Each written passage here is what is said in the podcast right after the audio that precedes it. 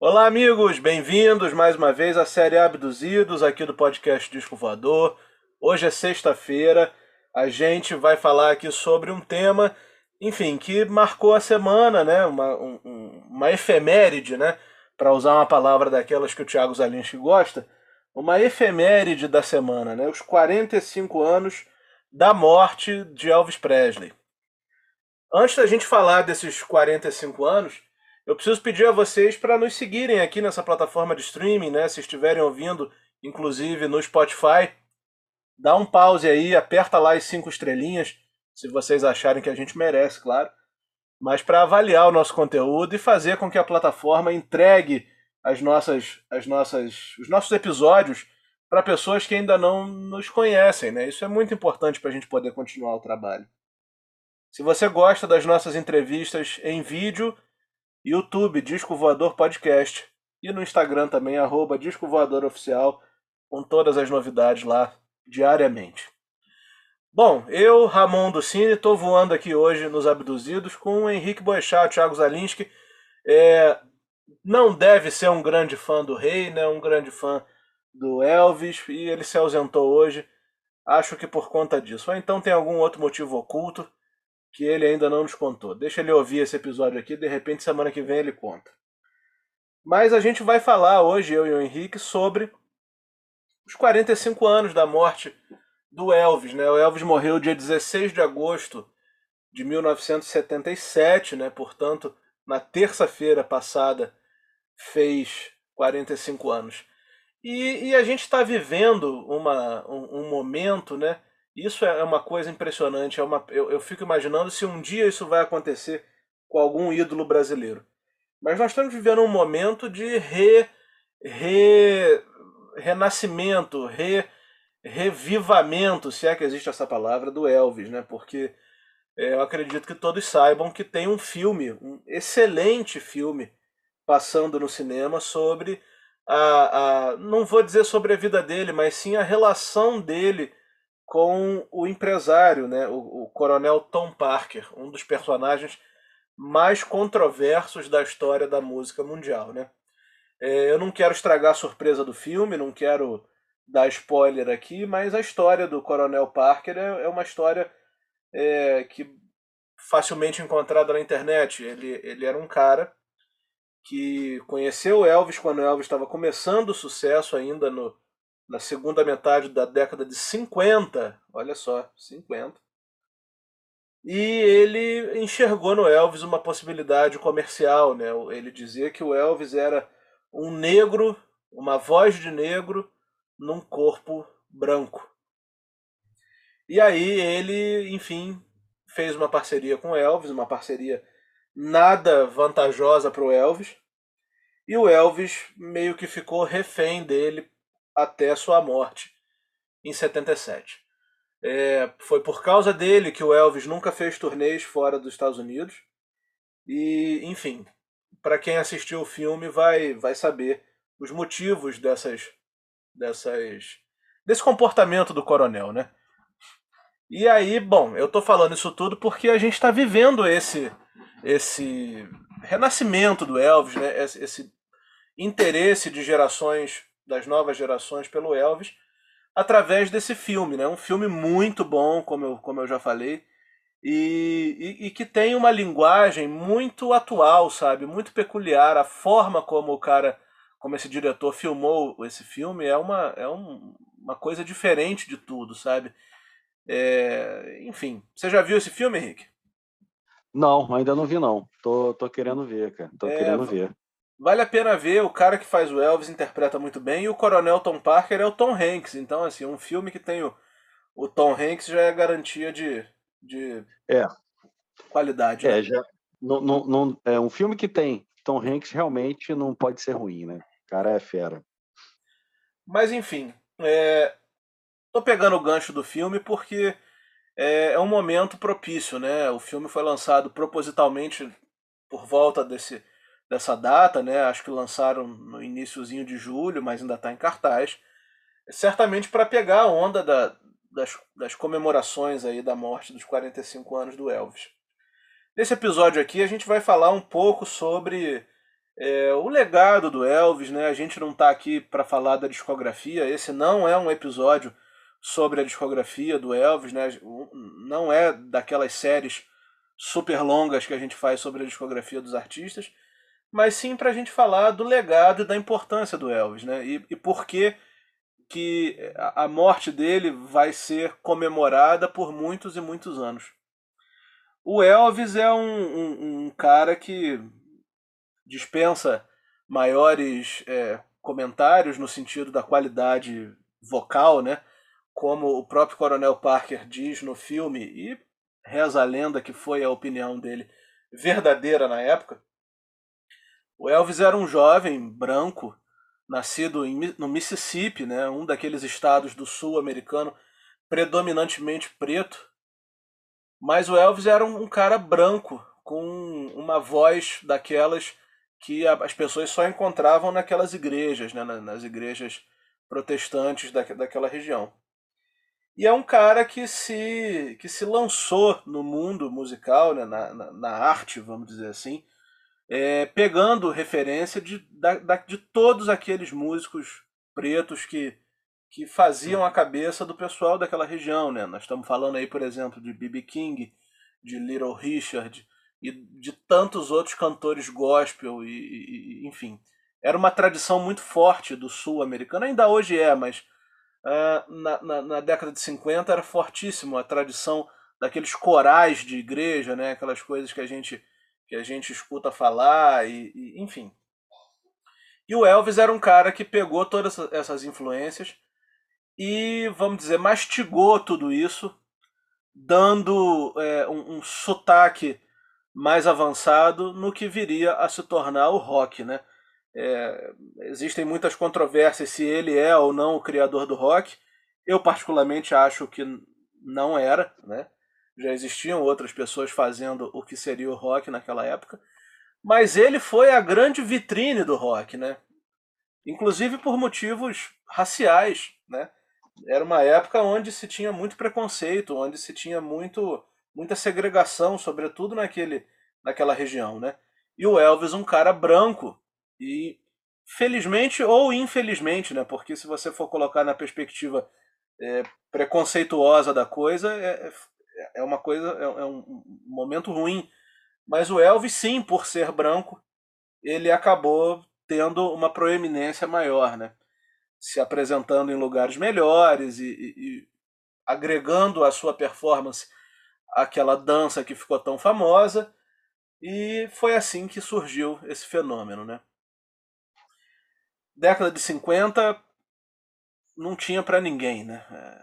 A gente tinha ali o Chuck Berry, a gente tinha ali o Little Richard, mas o Elvis ele foi o cara que conseguiu ir mais longe. Acabou tendo muitos problemas, né, problemas de ordem sociais, né, por conta de das pessoas acharem que aquilo era uma afronta à moral e aos bons costumes, a ponto dele, dele ser censurado na televisão americana, né? Ele só podia se apresentar com a câmera filmando da cintura para cima eles achavam que a dança dele era muito ousada, né? muito, muito sensual, enfim, plena, plena segunda metade dos anos 50, isso era um, um, um afronte. Né? E o jeito que o Coronel Parker é, encontrou para resolver os problemas morais do Elvis foi mandá-lo para o exército. E, e, e, eu tenho uma teoria, né? Eu, eu, eu já li uma teoria e acho que é uma teoria muito verdadeira de que o Elvis, junto com o Coronel Parker, é, foram os, os caras que mais. É, os primeiros caras, na verdade, a investir no marketing, né? Porque o corte de cabelo do Elvis para ele ir para o exército foi televisionado. Então isso, porra, nada mais é do que uma puta jogada de marketing, né? O cara, porra, o ídolo da juventude, o cara vai pro exército, como é que vai ser? Vai raspar o cabelo, né? Aquela marca. E, enfim, isso é uma coisa que, que marcou, né? Um cara, um cara que sempre foi muito ligado no marketing. Isso é, e, e também é daí o, o, o, como é que eu vou dizer, o fato dele ter se tornado tão grande. Na década de 50 para você existia alguém no nível do Elvis, Henrique?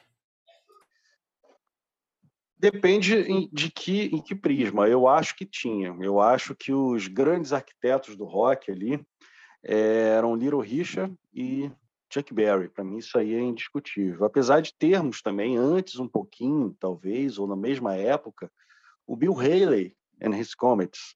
É, muita gente, muita gente é, discute qual foi o primeiro rock que, que surgiu. Eu acho que foi Rock Around the Clock, do Bill Haley. Há, há quem diga que foi algum outro, e tudo bem, tá tudo bem. O Elvis veio, veio um pouquinho depois, coisa de um ano depois, eu acho.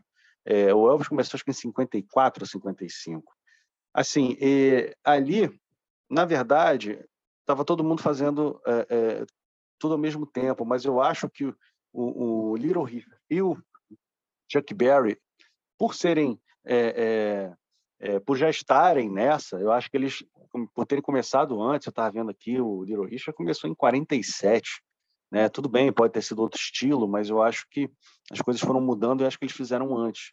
O Elvis, na verdade, foi um, um, um achado, né? foi um talento descoberto pela gravadora.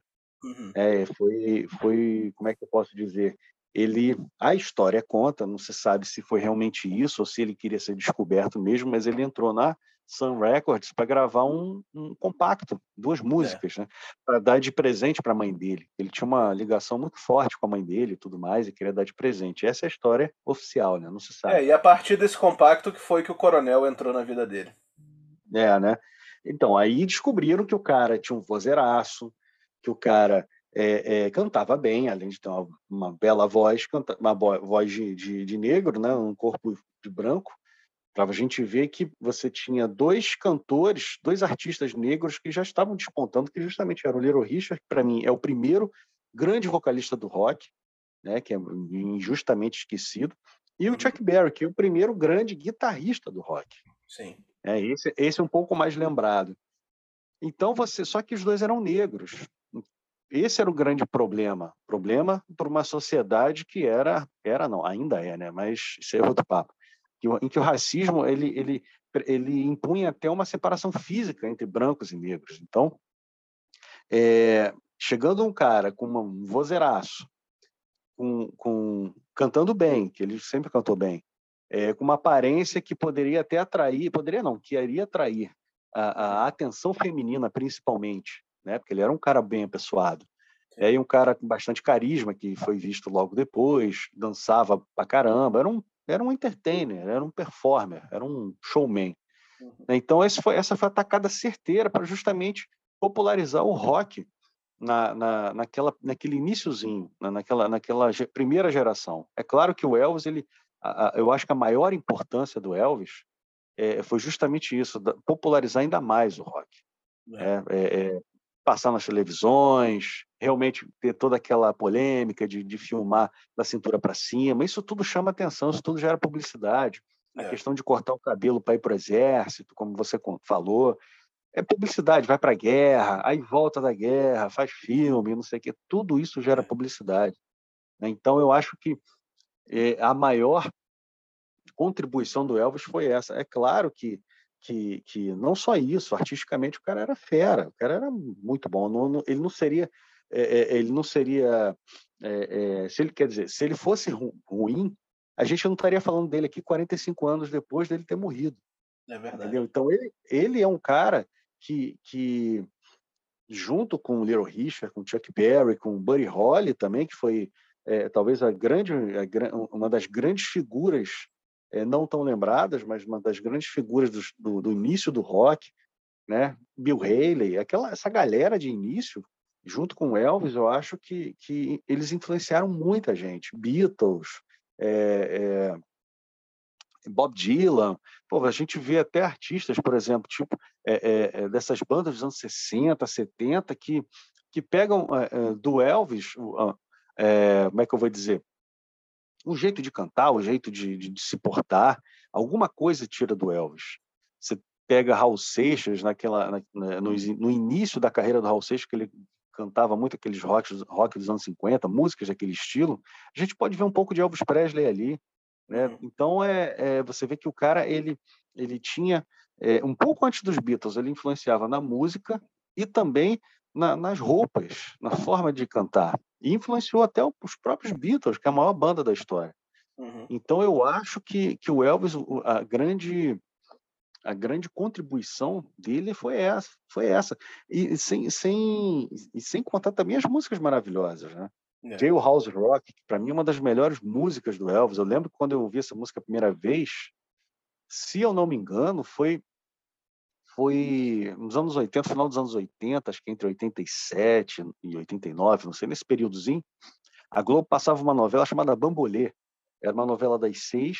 Cadê Thiago Zalinski? É, é verdade. Que era ambientada nos anos 50. Então, a trilha sonora da novela, uma das músicas, tinha Glenn Miller, com aquelas músicas maravilhosas, e tinha também Jailhouse Rock do, do Elvis. Então, cara, eu acho que não existe ninguém nesse mundo que já ouviu essa música e não gosta dessa música. É uma música maravilhosa, feita exatamente para conquistar todo mundo, aquele vozeiraço, aquele, aquela música dançante que era justamente a pegada do rock dos anos 50, que era dançar.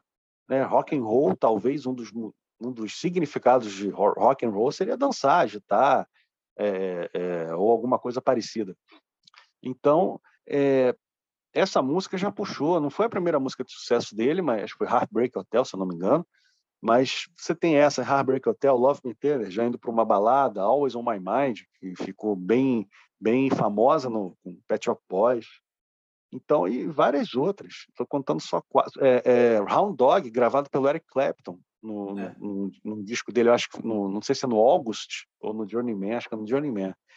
Então, é, é cara, Elvis Presley é isso tudo, entendeu? É chamado de rei, apesar de eu não, não curtir muito essa, é, é, colocar re, é, é, títulos de realeza em, em, outras pessoas, mas eu entendo o que, o que esse título, é, eu entendo por que as pessoas dão esse título a ele. Né? Ele realmente é o, é o cara que popularizou tudo, pegou, assim, botou, eu acho que ele foi o cara que, que jogou holofote para todos aqueles aqueles artistas maravilhosos que estavam fazendo fazendo som nos anos 50. Bill Haley, como eu falei, Little Richard, Chuck Berry e mais um, um punhado de outros, entendeu? Então é, eu acho que que, que ele puxa muito esse, esse, esses artistas e, e, o rock também. Eu acho que foi o primeiro grande ídolo massivo do rock. É, eu acho que eu acho que é isso mesmo, um ídolo de massas, né? um cara que um cara que conseguiu fazer é, arrebanhar multidões, né? E isso também é para você ver como que tudo vai pela, pela cabeça marqueteira de uma pessoa que, ainda que tenha causado danos é, irreversíveis ao Elvis, foi um cara com uma visão, né? Porque quando ele volta do. do tô me referindo, claro, ao, ao empresário, ao Coronel Parker. É, quando ele volta do exército, ele volta direto para o cinema, né? Então ele faz ali, porra, dezenas de filmes, sabe? Dezenas de filmes. E qual era, na, na, na, década de 60, o maior veículo de comunicação? Nem todo mundo tinha televisão, né? Ainda que a gente esteja falando dos Estados Unidos, nem todo mundo tinha televisão. Então, o grande programa de, de, de diversão, assim, a, a, grande, o grande momento de, de divertimento que as pessoas poderiam ter era o cinema. Você levava a namorada, leva, ia se divertir no cinema, né? acontecia muita coisa no cinema. Então, o cara viu isso no sentido de, porra, o cara já tá já tão meio puto com ele pelo jeito dele pelo jeito dele dançar e cantar. Porra, vou botar esse cara no cinema fazendo diversos papéis, do cara bonzinho ao vilão, ao herói, ao, enfim, a tudo que puder. E nós vamos testando. E assim foi. O cara fez dezenas de filmes, como eu disse. A esmagadora maioria deles, péssimos filmes, né? Claro. É, o Elvis nunca foi um ator, nunca foi uma. uma como é que eu vou dizer? É, nunca foi da, da vontade dele ser um ator, apesar de dos primeiros filmes ele ter gostado muito de fazer. A própria Jailhouse Rock que você mencionou aí, é, o clipe, aquele clipe clássico que ele tá com uma roupa de couro preta dançando. O clipe é maravilhoso. É de um filme, entendeu? É de Aí. um filme. Então, assim, fez parte, faz parte da, da, da mística do Elvis Presley o cinema. Mas até que no final de 68 ele volta à música, né? Ele convence a NBC, a maior emissora da, da época, a fazer um especial. Enfim, ele canta as coisas que ele quer cantar. É, provavelmente até aquele momento o, o melhor, tecnicamente falando, o melhor momento musical do Elvis. E ali ele vira o jogo de novo, entendeu? Ele, ele passa a usar roupas, aquelas roupas que o definiram, né? No final de sua vida. Ele passa a cantar aquelas músicas, aquelas baladas que também é, povoaram aí a década de 70 na sua voz. E isso faz da, da, da início à terceira fase da carreira do Elvis. Né? A primeira é o nascimento do rock, a segunda, o cinema, e a terceira, essa fase mais madura, né, que o pessoal pejorativamente chama de fase de Las Vegas, né? É, por conta de temporadas infinitas que ele fazia em Las Vegas, né? Justamente porque o, o coronel não podia sair dos Estados Unidos. Enfim, e aí, nesse momento, final dos anos 60 até 1977, ele rodou o país exaustivamente, fazendo shows muitas vezes é, em situações assim meio debilitadas de saúde, porque ele já tinha já estava começando a, a sofrer a, a, os resultados ali de uma vida de uma vida de excessos, né? É bom lembrar que o Elvis, os excessos em questão, é, não envolviam drogas ilícitas, não envolviam bebidas alcoólicas. Muito pelo contrário, o Elvis era muito dependente de remédios, dependente de, de, de drogas prescritas, assim, sabe? Remédios para dormir, remédios para acordar, remédio para emagrecer, enfim, é, e, e, aliado a uma, uma alimentação péssima, uma vida desregrada. Isso foi matando Elvis aos poucos, né? Durante os anos 70. Mas ainda assim ele fez momentos é, históricos e momentos decisivos para a música mundial, como em 1973 o show que ele fez no Havaí, né, no, no, no estádio no Havaí, que foi transmitido ao vivo para o mundo, inclusive para o Brasil, com uma audiência estimada aí de um bilhão de pessoas. Bilhão com B. E, enfim, isso ajudou a formar a mística né, do Elvis, né? aquelas roupas, aqueles ternos, né? Aquelas costeletas, aquele cabelo. Ele era um homem muito bonito. E que infelizmente viveu preso num personagem, né? Preso num, num, em acordos comerciais mal resolvidos ou mal ou mal acordados, vamos dizer assim, porque a, a grande verdade é que ele era um cara que nasceu para cantar e nunca nasceu para ser um homem de negócios, né? Então ele era facilmente enganado, facilmente enganado pelo, pelo coronel, facilmente enganado pelas pessoas à sua volta. E isso foi causando diversas perdas na sua vida, né? A mãe dele morreu nesse processo, a esposa dele, que eles tinham acabado de ter uma filhinha, é, a esposa pediu divórcio, enfim, uma vida que também foi marcada por muitas tristezas até a sua morte trágica de um ataque fulminante né, no, no coração na manhã do dia 16 de agosto de 77. Eu quero encerrar esse episódio aqui, né, falando justamente de uma frase, de um, de um, de um letreiro que tem, de um. Como é que eu vou dizer? É um letreiro, a melhor definição é isso. Que tem até hoje no Elvis Presley Boulevard, lá em Memphis, né, a rua onde ele morava, onde tem a casa dele, Graceland que hoje é um museu.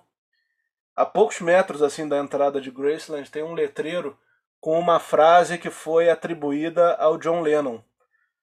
Segundo essa frase, John Lennon disse o seguinte: Antes que alguém fizesse alguma coisa, Elvis fez tudo. E aí eu quero terminar esse episódio, né, falando, pegando um embalo nessa frase, porque é justamente a definição perfeita antes que alguém fizesse alguma coisa, né? Ou seja, antes que toda aquela revolução do rock dos anos 60, comandada naturalmente pelos Beatles, mas aí nós estamos falando de Beatles, Rolling Stones, The Kinks, The Who e dezenas de outras bandas inglesas e americanas, né? Por exemplo, Beach Boys. Antes que alguém fizesse essa revolução, o Elvis já tinha feito tudo. Ou seja, o Elvis jogou a luz, pavimentou a estrada para esses caras aparecerem, né? Tanto que todos eles, sem nenhuma exceção, nos seus primeiros momentos, cantavam e tocavam músicas do Elvis e aqueles rocks dos anos 50. Muitos deles passaram a renegar o Elvis dos anos 70, né? ou seja, a sua fase Las Vegas, pejorativamente chamada assim. Mas a grande verdade é que John Lennon, na minha opinião, estava certo e que o Elvis, se tudo que ele tivesse feito fosse uma merda, o que não é, muito pelo contrário até, ele já teria esse lugar no panteão aí entre os grandes como o cara que pavimentou a estrada, o cara que abriu o caminho, que capinou o mato, que fez tudo lá para que todo o resto pudesse vir. Só que ele fez tudo isso com uma puta discografia, com vários sucessos e com aquelas performances lendárias que todo mundo que gosta de música certamente já já viu na televisão. Henrique, considerações finais são suas, por favor. Eu acho que eu vou usar esse espaço para te fazer uma pergunta que até é clichê, hum. mas eu acho que é interessante também a gente fazer como um exercício de, de imaginação. Se o Elvis não tivesse falecido 45 anos atrás, o que você acha que ele deve, que ele deve não está fazendo agora porque já estaria bem velho, teria com 90 anos, mas o que, que você imagina que ele teria continuado fa fazendo, assim, é, em termos de música ou? O que, que você acha aí?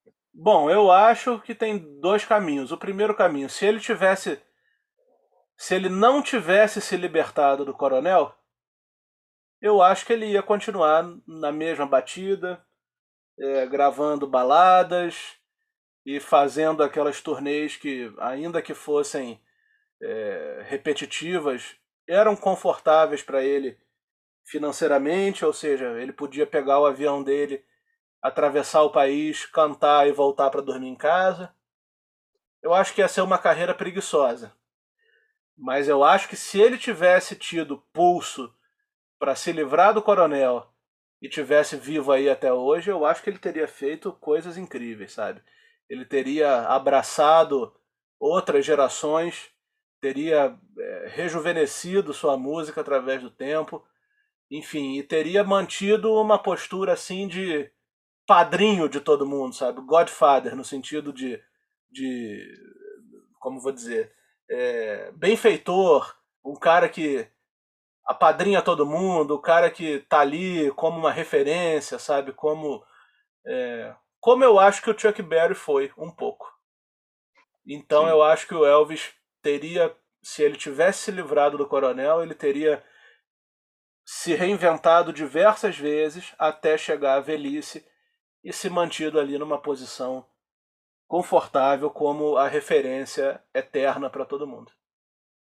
É, e outra coisa, eu acho que mesmo se, se. Eu concordo com o que você está falando, sim.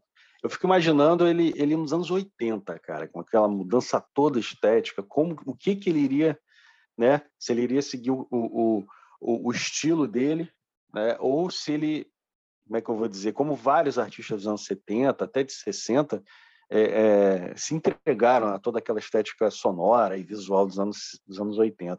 Mas mesmo se ele não tivesse se libertado do coronel, em 97 ele iria se libertar, porque o coronel morreu em 21 de janeiro de 97. É. Ou seja, o Elvis teria 60 anos, mais ou menos. Teria ainda alguma linhazinha para queimar sem o coronel, né? É, isso aí.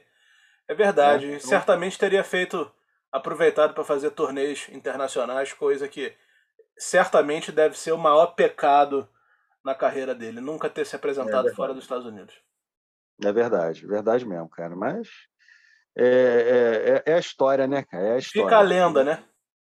É lenda, fica a lenda.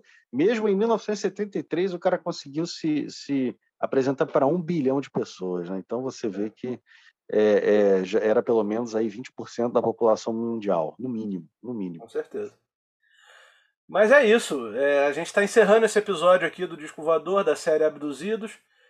quero deixar o um recado para vocês que se vocês gostam do Elvis e querem fazer algum comentário ou pedir para a gente se aprofundar mais no tema, manda uma mensagem lá no Instagram, arroba Disco Voador Oficial, que a gente vai adorar ouvir.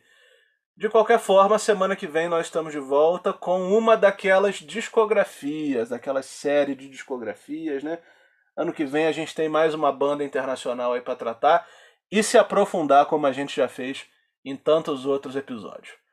Valeu, galera! Não deixe de se inscrever aqui no canal, nem no YouTube, nem aqui nessa plataforma de streaming. E siga a gente lá no Instagram, arroba Disco Voador Oficial. Um abraço e até semana que vem.